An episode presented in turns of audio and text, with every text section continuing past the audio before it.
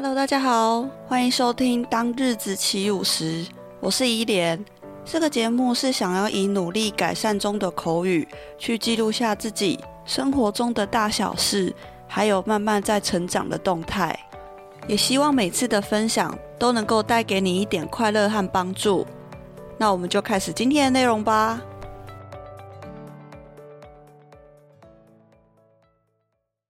那继上一集分享的自学经验以及学习资源之后呢，今天来到我们的下集内容啦。那其实呢，最近在整理资料，都让我觉得我自己呢，以前为了学会日文呢，真的是无所不用其极。再怎么荒唐荒谬的学习法呢，我都是想办法，就是不管怎么样，就是要用自己的方式记起来。所以今天这集呢，只是想要跟你分享我自己自创整理的三个。又好笑又荒谬，但是非常有效的日文自学法哦。那第一个学习法呢，是外来语谐音法。那日文中部分的单字呢，都是来自英文的发音，也就是我们说的外来语。它的单字的念法呢，会非常的像，那也就很好记。你只要会英文的话，这些日文单字你就会了。那再加上呢，日本曾经统治台湾，到现在呢，我们都还是可以听到一些长辈在讲。台语的时候，其实都是日文单字演变过来的。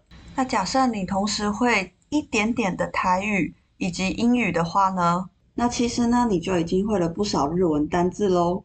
比如说，我们中文说瓦斯，那英文是 gas，那日文呢就会跟英文的很像，它是 gas。那台语呢又会跟日文很像，所以我们台语是 gas。是不是都很像啊？我觉得这个真的是超级方便的。你只要会一个语言的某个单字，那自然而然其他的语言的同一个单字也都自然学会了。又比如说呢，我们中文说卡车，那英文是 truck，那日文又跟英文很像。但是呢，你可以注意到卡车的英文是 truck，你的舌头呢必须卷起来才会发出 R 的声音。但是呢，日文中并没有卷舌的声音，所以呢，他们发不出 R 的声音。那另外呢，除了 R 这个卷舌音日文发不出来之外，可这个气音呢，日文也是发不太出来的。所以呢，只能发音念成苦这个发音。最后呢，他们演变成念成トラック。那台语又跟日文很像，也是トラック。 那最后一个例子呢，我们来可以看一下打火机这个单字。那打火机英文是 lighter，那日文呢又会跟英文很像，所以是 light。那台语又跟日文很像，所以是 light。那听完以上三个例子之后呢，你是不是也跟我一样觉得日文、台语、英文都有非常类似的发音？那这样子的话呢，我们就可以善用这个外来语谐音法。一口气呢，可以把很多单字都一起背起来，而我们就可以把省下来的更多时间呢，放在比较艰涩的单字上。那外来语谐音法的第二种呢，它是借由两个字，但是只截取前后两个单字的其中一个发音，重新组合成另外一个新的单字。我们来看一下例子，第一个是笔电，笔记型电脑，英文是。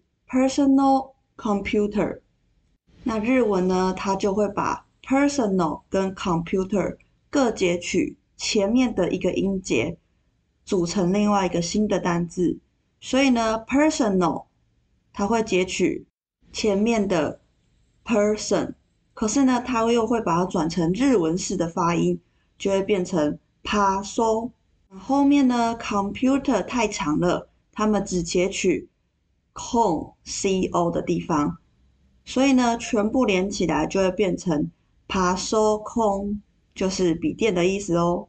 那第二个例子呢是遥控器，那遥控器的英文呢是 remote control，那日文呢也是觉得英文这样子太长了，所以呢，他们只截取前后一个单字的其中一个音节，就会变成 remote。 他们只截取 remote 这两个音，但是呢，remote 这两个音的 r，还记得日本人没有办法发出卷舌音吗？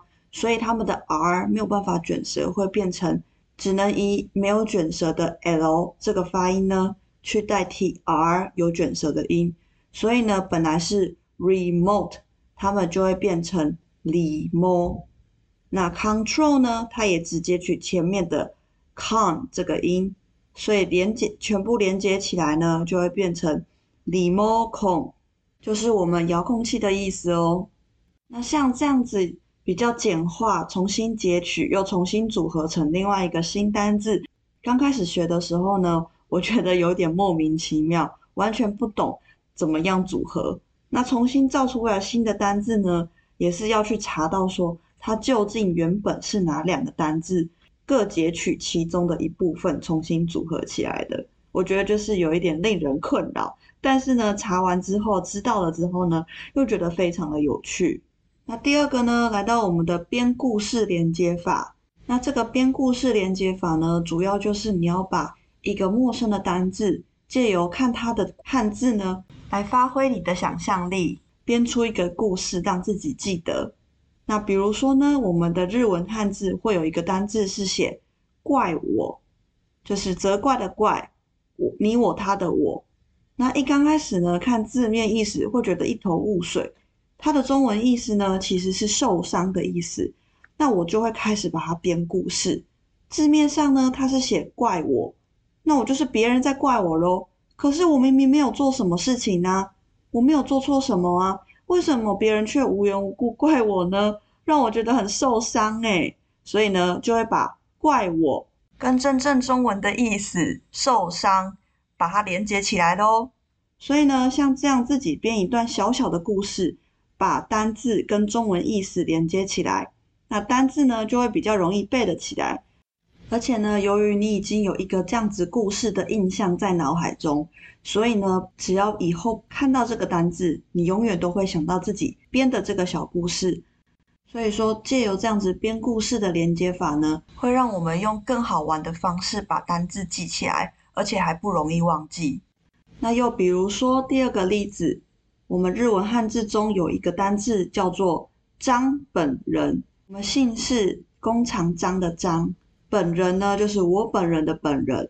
那第一次看到的时候，还以为是姓张的人在自我介绍，结果读了之后呢，才知道呢，这个中文的意思是事情的罪魁祸首，或者是幕后的凶手的意思哦。那我就会开始编故事，比如说在某一天的某个案发现场。有一个现场的嫌疑犯，他是隔壁大楼的保全，他就姓张。然后呢，因为他的衣服上有血迹反应，所以呢，大家都认为他是嫌疑人。于是呢，他就被记者包围，一直问他说：“请问张先生，你是这场事故的凶手吗？你是张先生本人吗？”所以呢，就会把张本人、张先生本人跟他的中文意思，罪魁祸首或者是背后凶手的这个意思连接起来。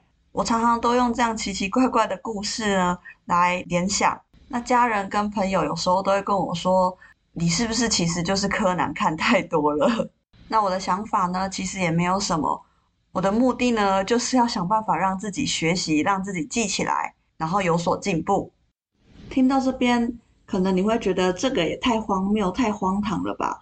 不过我想，只要有方法可以让自己背起单字、学习到更多、更进步的话，对自己来说都是一个更好、更高的提升哦。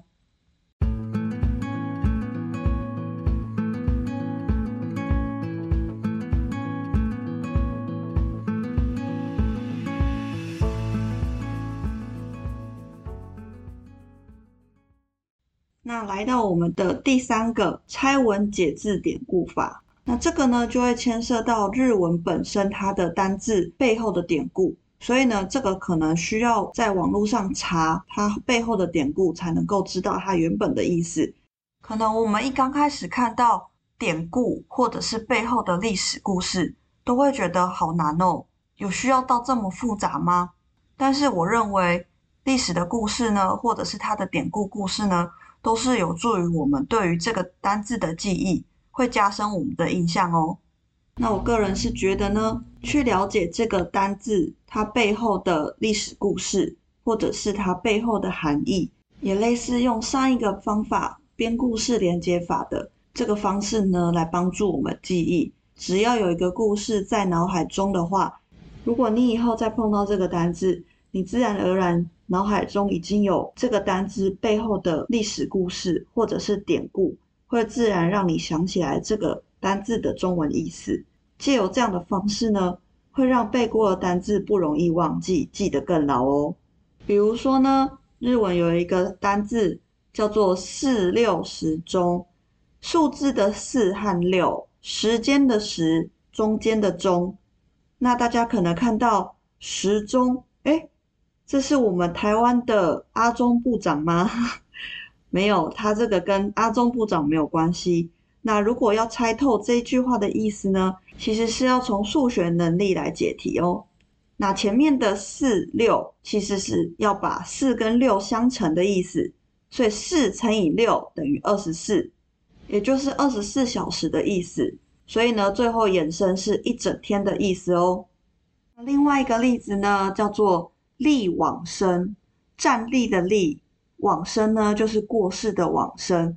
那如果光看这个单字呢，一眼就觉得，哇塞，好惊悚哦！是站着往生，站着过世吗？不是哦，这个故事呢，其实是源自于日本古代的平安时代的时候呢，有一位将军，他叫做变庆。题外话，在柯南的某一集故事中呢，也曾经引用变庆这位历史人物的事迹来作为当集的内容哦。大家有兴趣的话，可以去看一看。那当时呢，他在战场上呢，为了保护国王而舍身被乱箭刺中而战着死亡的故事。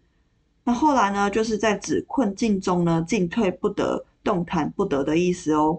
那这个立往生呢，其实在现代也会看到这个单字的运用。